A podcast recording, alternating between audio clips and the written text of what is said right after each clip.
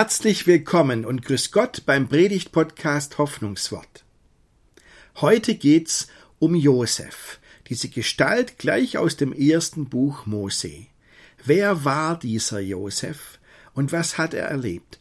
Schon die Geschichte zu lesen ist ein Genuss. Und die kann einen ganz schön zum Staunen über Gott bringen. Da steckt das pralle Leben drin. Das hat sogar schon Thomas Mann fasziniert, deswegen hat er diesen vierteiligen Roman über Josef geschrieben. Und was sagt diese Geschichte Ihnen? Ich bin gespannt. Viel Freude beim Zuhören.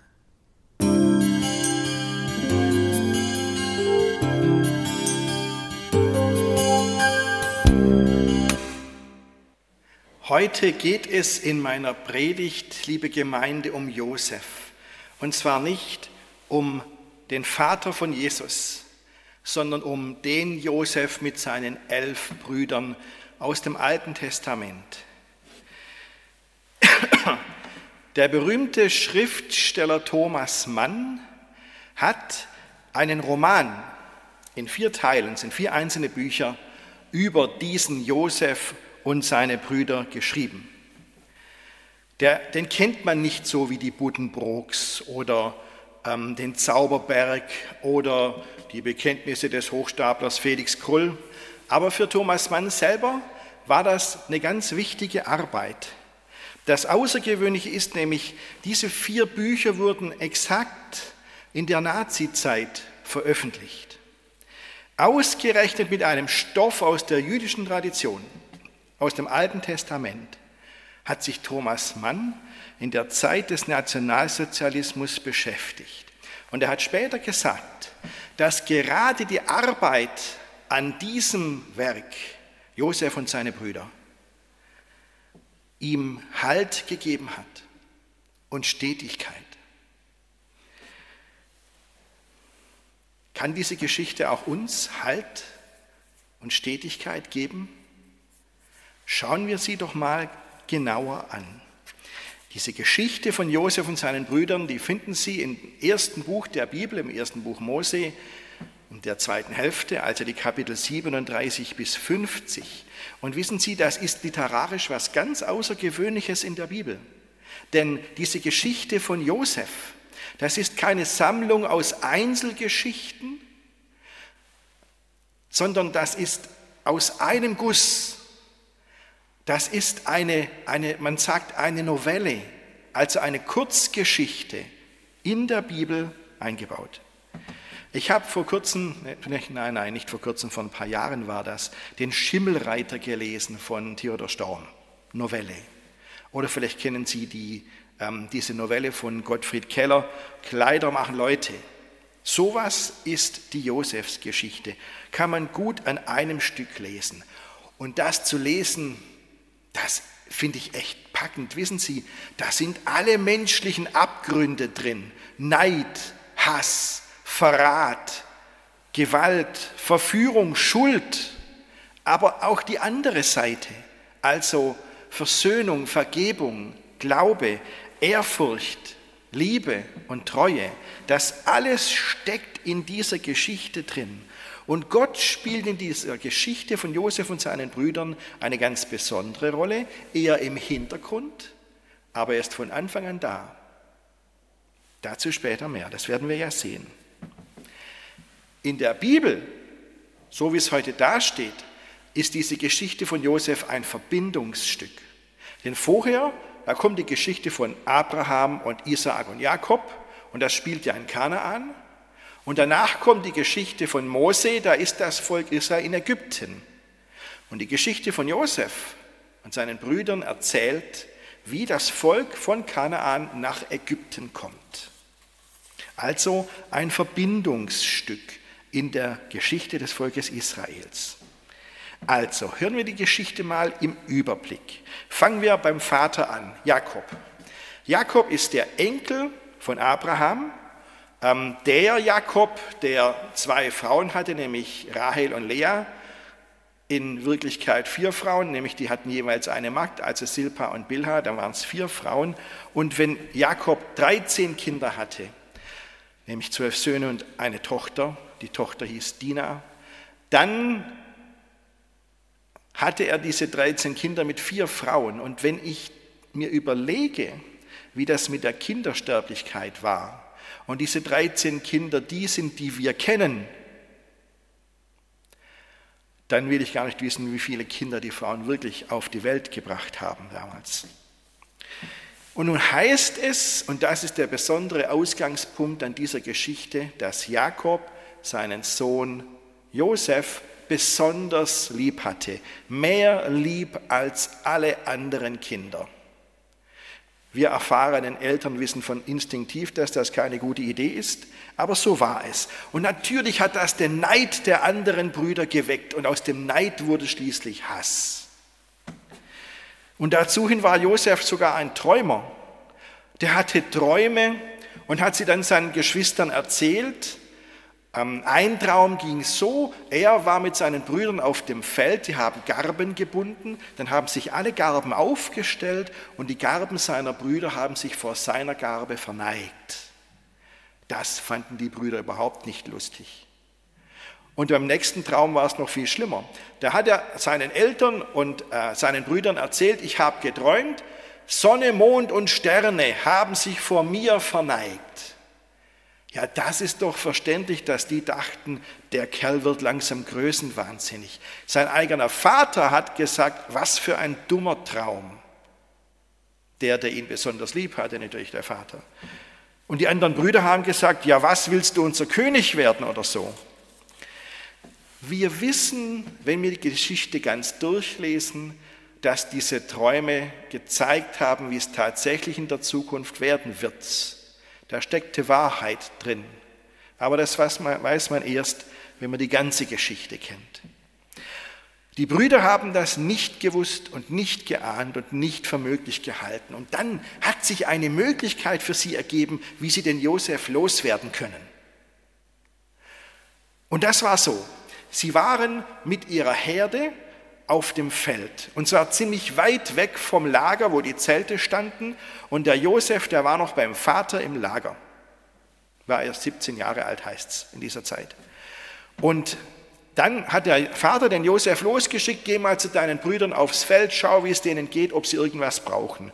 Josef ist losgezogen und als die Brüder dann Josef kamen, kommen sahen, da haben sie gesagt, das ist unsere Chance. Jetzt werden wir ihn los. Jetzt bringen wir diesen Kerl um, diesen größenwahnsinnigen Typ. Ruben hat auf sie eingewirkt, das war der Älteste, und hat gesagt, Leute, vergreift euch nicht an dem Jungen, vergießt kein Blut.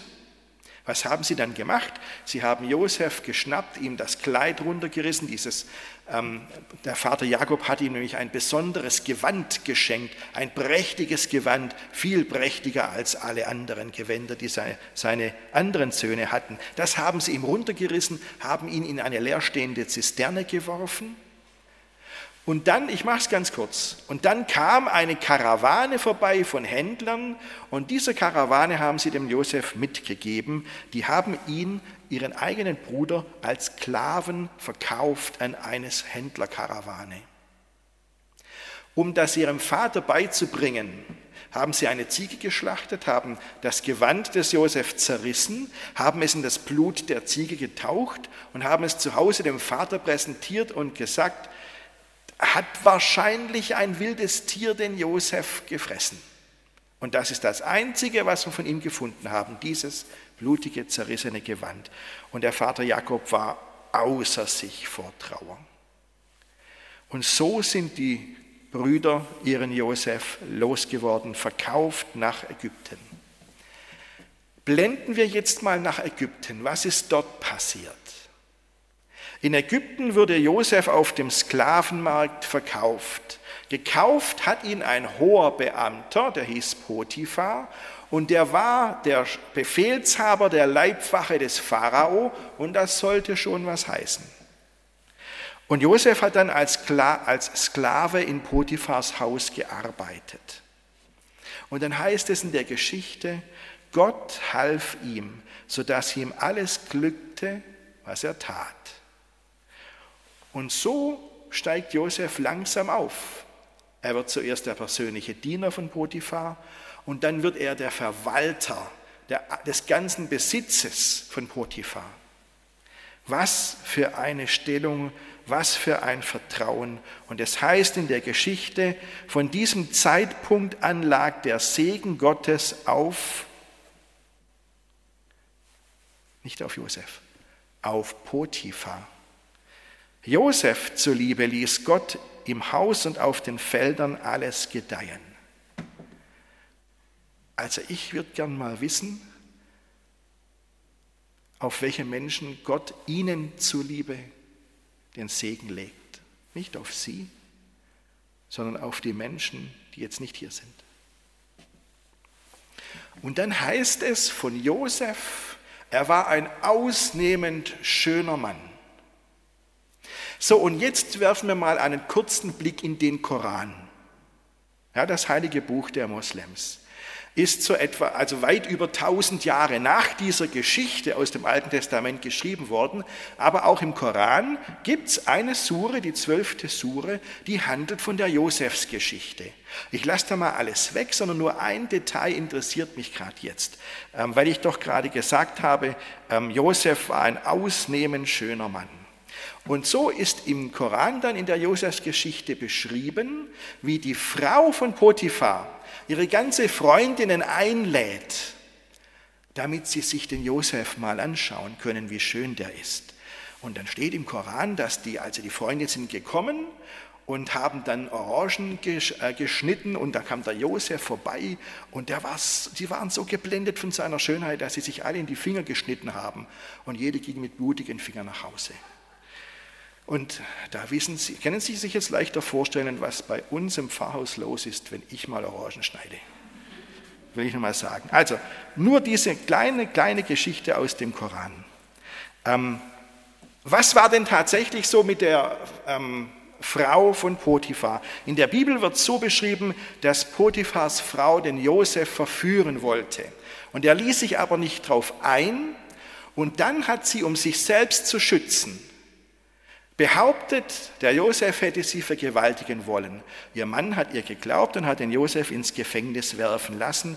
Und jetzt kam der Tiefpunkt. Wissen Sie, das ist bei der Josefsgeschichte immer wieder so, mal ganz oben und mal ganz unten.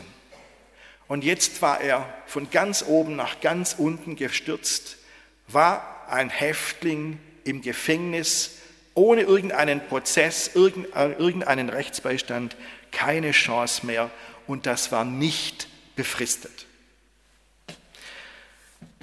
Aber Josef arbeitet sich wieder hoch. Vom ganz normalen Gefangenen wurde er zum Aufseher über andere Gefangene. Und da kamen eines Tages zwei besondere Gefangene ins Gefängnis. Aus dem direkten Umfeld des Pharaos. Das war der Mundschenk also der, der für die Getränke des Pharaos verantwortlich war, und das war der Bäcker des Pharaos, der oberste Bäcker. Und die hatten beide einen Traum, waren wirklich beunruhigt, weil sie nicht wussten, was ihnen der Traum sagen soll. Und dann hat Josef ihre Träume gedeutet. Und er hat ihnen gesagt, euer Traum bedeutet Folgendes, in drei Tagen werdet ihr beide aus dem Gefängnis entlassen. Der Pharao holt euch wieder raus. Dich, Mundschenk, um dich wieder einzusetzen in dein Amt.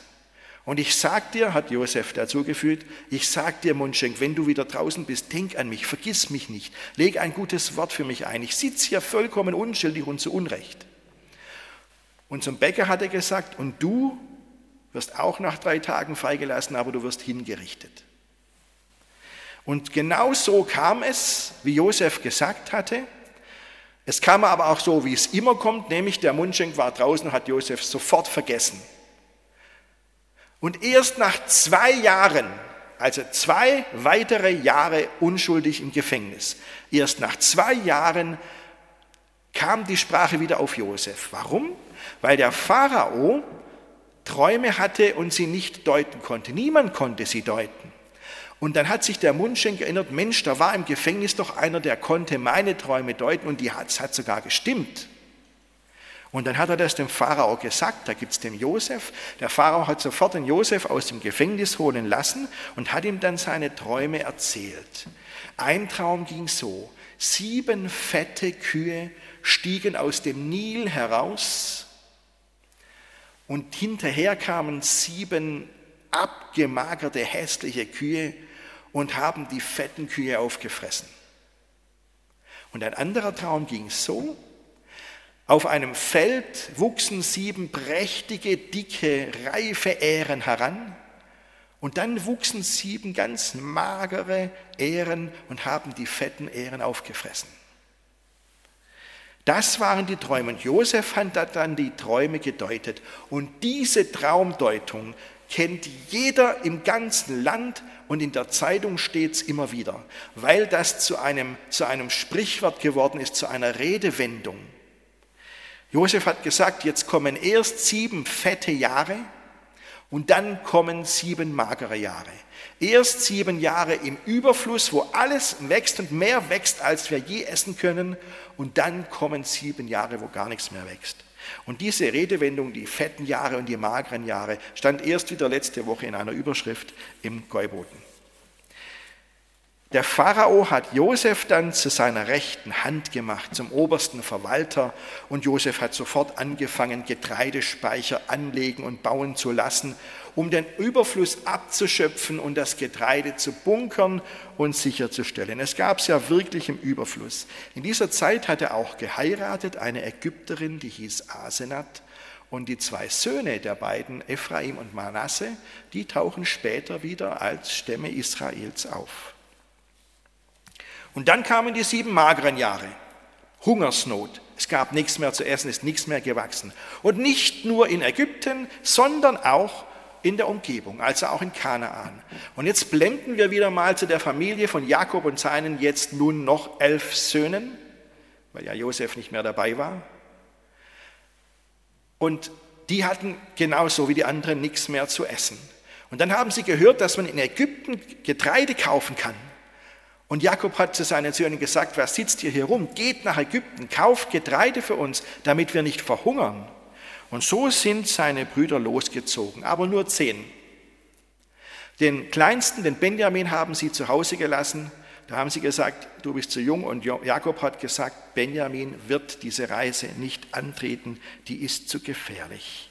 Und dann hat diese Hungersnot die Brüder des Josef direkt zu ihm geführt, weil zu ihm sind sie gekommen und haben ihn gebeten, dass er ihnen Getreide verkauft.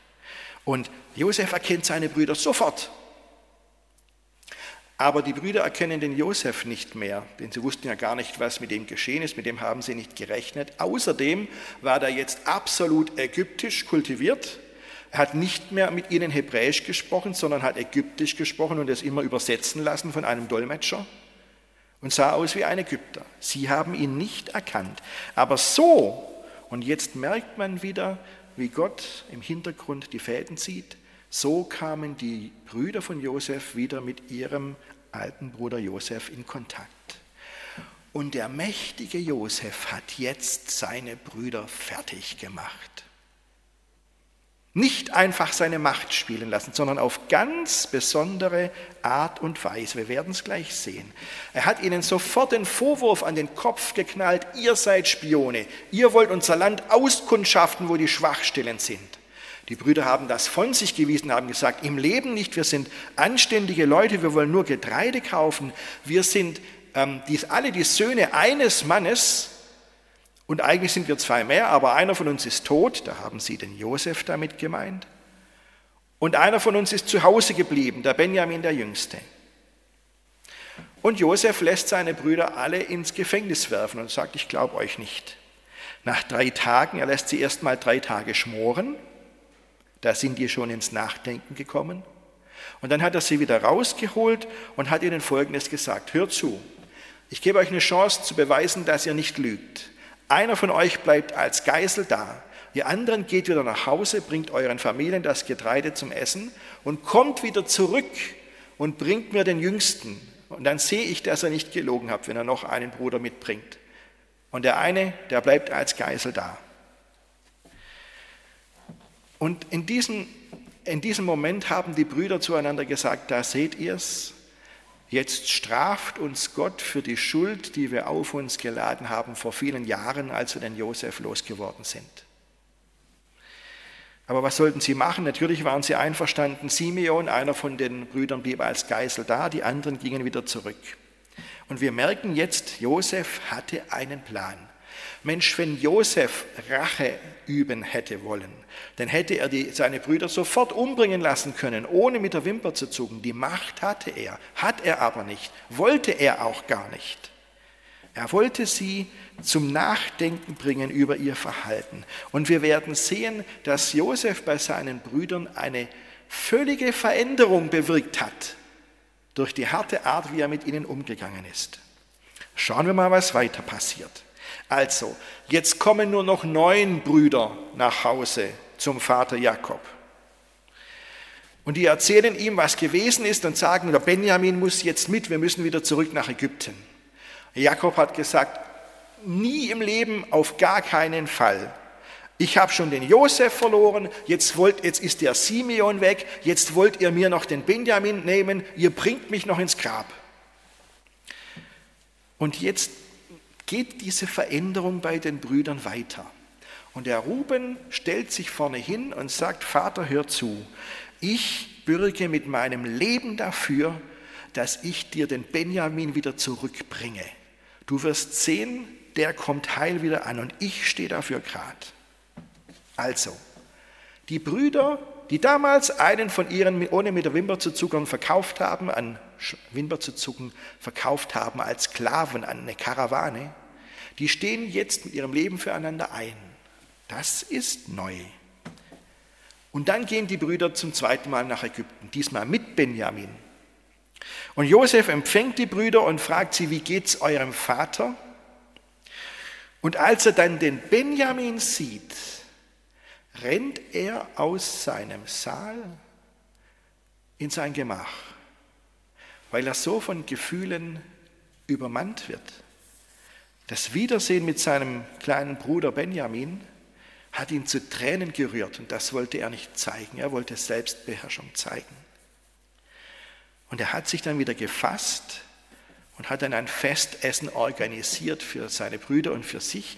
Und bei diesem Festessen hat er die Sitzordnung vorgegeben und hat die Brüder exakt ihrem Alter nach geordnet um den Tisch herum sitzen lassen. Und die Brüder haben das gemerkt und haben gedacht, woher weiß der Ägypter, in welcher Reihenfolge unser Alter ist? Aber weiter sind sie nicht gekommen. Und am nächsten Morgen hat Josef die Brüder wieder auf eine Probe gestellt, zugegebenermaßen harte Probe. Er hat ihre Säcke mit Getreide füllen lassen und hat gesagt, da habt ihr den Simeon, da könnt ihr wieder mitnehmen, ihr könnt gehen, nehmt euer Getreide mit. Und dann hat er heimlich in den Sack des Benjamin obendrauf einen silbernen Becher legen lassen. Und die Brüder sind losgezogen und haben sich gefreut. Und Josef hat sofort die Palastwache hinterhergeschickt. Hat sie, die haben die Brüder gestellt und haben gesagt, einer von euch hat was geklaut von uns. Ihr wart unsere Gäste und habt unsere Gastfreundschaft ausgenutzt und einer hat was geklaut, was mitgehen lassen. Die Brüder waren total von sich überzeugt und haben gesagt, haben wir überhaupt nicht. Und wenn du bei einem von uns irgendwo was geklautes findest, den bringen wir selber um. Und dann haben die Wachen bei dem Benjamin diesen Becher natürlich gefunden, diesen Silberbecher. Niemand wurde umgebracht, sondern die Wachen haben die Brüder wieder mitgenommen, diesmal als Gefangene, haben sie vor Josef gebracht und Josef hat sie konfrontiert mit diesem Vorwurf, er hat einen Becher gestohlen, er habt uns ausgenutzt und dann hat er gesagt, okay, hör zu, Strafe muss sein, Benjamin bleibt hier als Sklave, ihr anderen könnt gehen. So, und jetzt tritt ein anderer der Jünger, der, der Jünger sage ich schon, der Brüder vor, der Judah, und sagt, nein, wenn unser Benjamin nicht mehr nach Hause kommt, stirbt unser Vater. Und ich sage dir, das wird nicht geschehen. Nimm mich als Sklaven, ich bleib hier. Aber Benjamin lässt du gehen. Soweit hat Josef seine Brüder gebracht, dass sie wirklich bereit sind, für das Leben eines von ihnen, für das Schicksal eines von ihnen einzutreten und sich selbst als Sklaven zu geben. Den Josef haben sie als Sklaven verkauft und jetzt sind sie bereit, sich selbst versklaven zu lassen, damit ihr Bruder dieses Schicksal nicht erleidet. Wow, alle Achtung. Und dann erst gibt sich Josef seinen Brüdern zu erkennen, ganz großes Hallo. Und dann holen die Brüder ihre Familien und den Vater Jakob nach Ägypten. Und zum Schluss liegen sich Jakob und Josef in den Armen. Und so kam das Volk Israel nach Ägypten, wo es dann einige Jahrhunderte später als Sklaven selber arbeitete. Aber das ist eine andere Geschichte. Diese Geschichte von Josef und seinen Brüdern, so emotional und so spannend und so gut geschrieben, kann man problemlos an einem Sonntagnachmittag durchlesen. Aber das ist natürlich nicht nur ein Lesegenuss. Ich möchte Ihnen mal sagen, was ich von dieser Geschichte lerne. Ich lerne, ich beschränke mich mal auf drei Dinge. Das erste, Gott führt im Hintergrund Regie. Die Geschichte fängt an mit einem Verbrechen, da wird einer als Sklave verkauft. Dann gibt es einen verschlungenen Weg mit Höhen und mit Tiefen und keiner weiß, wie es weitergeht. Und zum Schluss ist es so, genau der, den die Brüder loswerden wollten für immer, genau der hat ihnen dann das Leben gerettet, indem er sie vom, vom Hungern bewahrt hat. Das erzählt die Josefsgeschichte und nichts auf diesem Weg ist Zufall. Da ist eine Macht im Hintergrund am Werk. Und jetzt kommt's. Nicht irgendeine dunkle, undefinierbare Macht, nicht irgendein Schicksal. Lassen Sie uns genau überlegen, inwiefern wir Christen vom Schicksal sprechen. Denn wir merken bei der Josef-Geschichte nicht, das Schicksal regelt irgendwas oder Karma oder so, sondern der lebendige Gott arbeitet im Hintergrund und führt Regie. Es mag der Hintergrund sein, aber er führt die Regie. Und es kann schon sein, dass Sie in Ihrem Leben gerade nicht das Gefühl haben, dass irgendeiner Regie führen würde in dem Chaos oder in dem Tiefpunkt. Aber ich sage Ihnen, glauben Sie ja nicht, dass Gott sich die Fäden aus der Hand nehmen lässt. Er ist am Werk. Und wir wissen doch, wie Gott ist. Der ist nicht kalt und uninteressiert. Der ist voller Liebe und Barmherzigkeit. Gott ist für uns. Wie sagt der Wochenspruch nochmal? Gott erweist seine Liebe zu uns darin, dass Christus für uns gestorben ist, als wir noch Sünder waren. Das ist ein Weg der Liebe, den Jesus gegangen ist. Und ich weiß, für Josef hat das nicht immer so ausgesehen. Wenn man jahrelang im Gefängnis sitzt, unschuldig und keine Chance sieht, dass es je anders werden wird, über Jahre hin nicht. So wie der Kranke am Teich Bethesda, von dem wir in der Schriftlesung gehört haben, über Jahre hinweg keine Chance. Aber am Schluss haben beide gesehen, Gott führt Regie und wenn es im Hintergrund ist. Das ist das Erste. Das Zweite, was ich in dieser Geschichte lerne, ist, auch wenn wir Böses erlitten haben, ist unser Leben noch lange nicht gelaufen.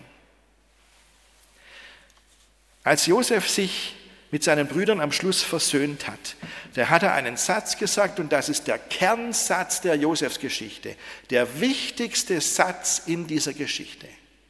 Da hat Josef gesagt, ihr gedachtet es böse mit mir zu machen, aber Gott gedachte es gut zu machen, um zu tun, was jetzt am Tage ist, nämlich am Leben zu halten, ein großes Volk.